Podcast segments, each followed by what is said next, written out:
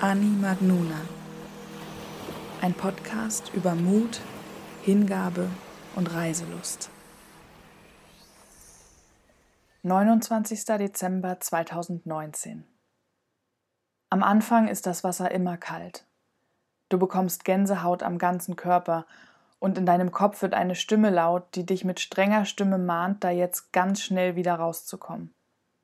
Du gehst tiefer hinein bis das Wasser deinen Bauchnabel bedeckt. Dann tauchst du unter. Und plötzlich bist du ganz woanders, in einer Welt weit weg vom Strand, weit weg von den Autos, die an der nahen Straße zur israelisch-ägyptischen Grenze fahren, weit weg von den trockenen, felsigen Bergen der Negevwüste, die direkt ans Rote Meer heranreichen, weit weg von den Menschen, von der gesamten Menschheit, Plötzlich bist du nicht nur im Wasser, du bist Wasser. Und du bist Zeuge absoluter, unglaublicher Schönheit, Zeuge eines Lebens, das so nah, so untrennbar mit deinem verknüpft und doch so fremd und unbegreiflich, fast außerirdisch ist.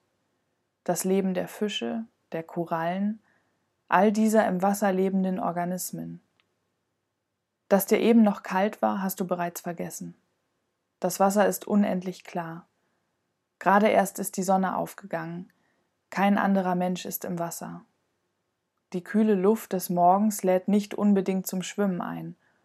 Ungestört tummeln sich Schwärme unterschiedlichster Fische in deiner Nähe. Winzige, hellblaue, im Wasser fast unsichtbare Fische formen sich zu einem riesigen Schwarm, der einen aus der Ferne fast angsteinflößenden Formenwandler darstellt, mal eher eine große Kugel, dann ein langes, dünnes Band. Kräftig blau schimmernde Fische, die so lang sind wie dein Unterarm, tummeln sich im etwas tieferen Wasser. Ganz in der Nähe sind winzige, knallorangene Fischchen, die sich sicherheitshalber nicht allzu weit von ihrer Heimatkoralle entfernen. Der da hat sich gleich die gesamte Palette des Regenbogens aufs Kleid gemalt. Wohin du auch schaust, alle Farben, alle Formen groß, klein, lang, schmal, kugelrund, gezackt, gezahnt, glatt, belustigend, angsteinflößend, würdevoll, zurückgezogen, extravagant, eitel, angepasst, wunderschön. Du schwimmst weiter, tauchst immer weiter hinab, um dir alles ganz nah anschauen zu können, verfolgst Fischschwärme, die dich in deiner Tollpatschigkeit ganz offensichtlicherweise überhaupt nicht ernst nehmen können dann ändert sich etwas, oder? Ist das Wasser nicht eine winzige Nuance dunkler geworden als gerade eben noch? Du tauchst kurz auf, ob sich Wolken vor die Sonne geschoben haben? Aber nein, da ist nur strahlendes Blau und gleißendes Licht. Und trotzdem, der Eindruck bleibt. Etwas ist unheimlich. Immer wieder drehst du dich um, deine sensiblen Ohren hören eigenartige Geräusche, deren Quelle du nicht ausmachen kannst. Du erschreckst dich über eine Bewegung ganz nah an deiner rechten Seite, nur um zu erkennen, dass es deine Haare sind, die sich aus dem Zopf gelöst haben. Dann verstehst du, was passiert ist. Es ist die Angst. Deine Angst ist wieder da. Deine gute Freundin, die im Wasser immer so gern an deiner Seite war. Du erinnerst dich an deine Kindheit, Damals, mit neun Jahren, hast du das große Buch über die Unterwasserwelt im Regal deiner Eltern entdeckt. Mit all den Bildern von Delfinen, Fischen, Orcas, Buckelwalen und dann diese Seite, die ganz schwarz ist und aus deren tiefen Mitte heraus dich die Umrisse eines reich bezahnten Hais anstarren. Du hattest riesige Angst vor dieser Seite und konntest es gleichzeitig nicht lassen, sie dir immer und immer wieder anzuschauen. Wenn du abends in die Badewanne musstest, war alles gut, solange es keinen Schaum gab und du in das klare Wasser schauen konntest, das deinen Körper umgab. Es war der Akt des Haareauswaschens, den du so lange wie möglich hinauszuzögern versuchtest. Denn in dem Moment, in dem du mit deinem Kopf in das nasse Element eindrangst, verschwand das Badezimmer um dich herum fühltest du die Begrenzung der Wanne nicht mehr an deinen Beinen, deinem Rücken. Plötzlich warst du in genau dieser dunklen Tiefe des Ozeans, aus der heraus dich alle erdenklichen und unerdenklichen Kreaturen würden angreifen können. Und du warst da allein, schwach, verloren, fremd und konntest schon die Konturen des Hais sehen, der sich langsam auf dich zubewegte.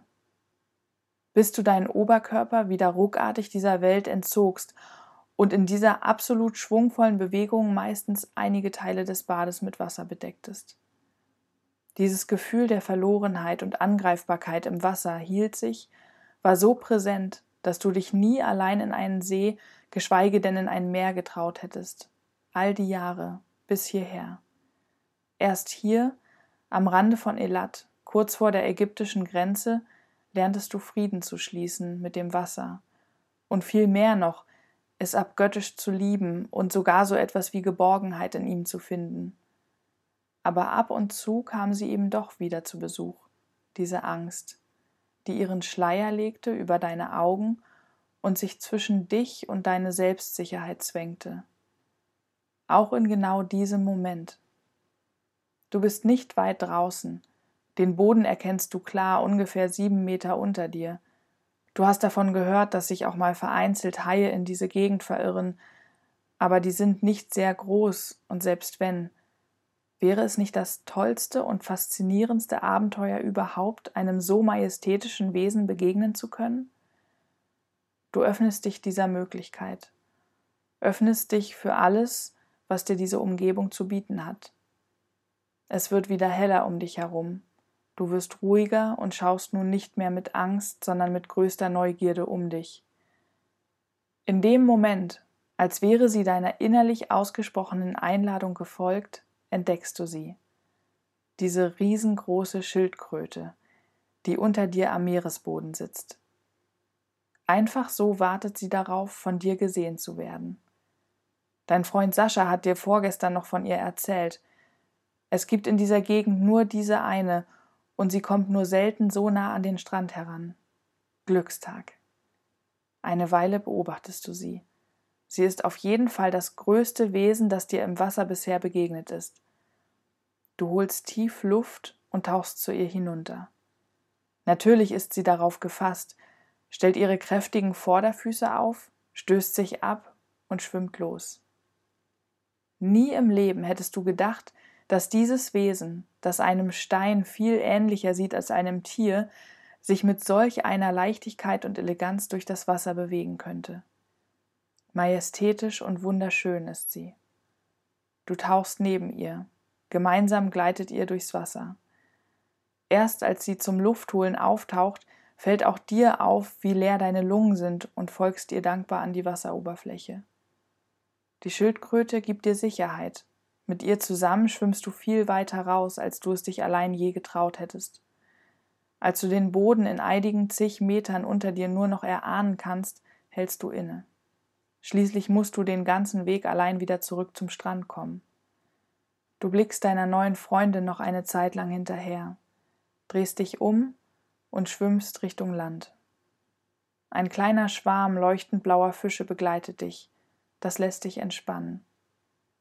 Vielleicht ist es ja eine Art Urinstinkt, dass du innerlich ruhiger bist, wenn du Fische um dich herum sehen kannst, die ganz normal ihr Ding machen, weil sie vermutlich viel schneller als du selbst eine Gefahr im Wasser erkennen und sich verstecken würden.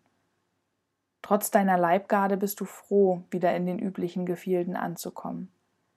Auch bemerkst du jetzt, wie heruntergekühlt dein Körper ist und dass du verdammt durstig bist. Du wirfst einen letzten Blick auf die wunderschönen Korallen und gehst hinaus aus dem Wasser.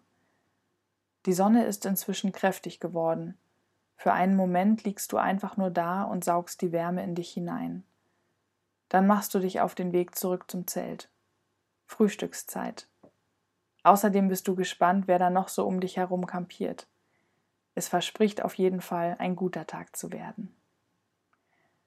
Ach Leben, du wunderschönes, mich immer wieder herausforderndes und mit Glück und Liebe beschenkendes Mysterium, ich danke dir.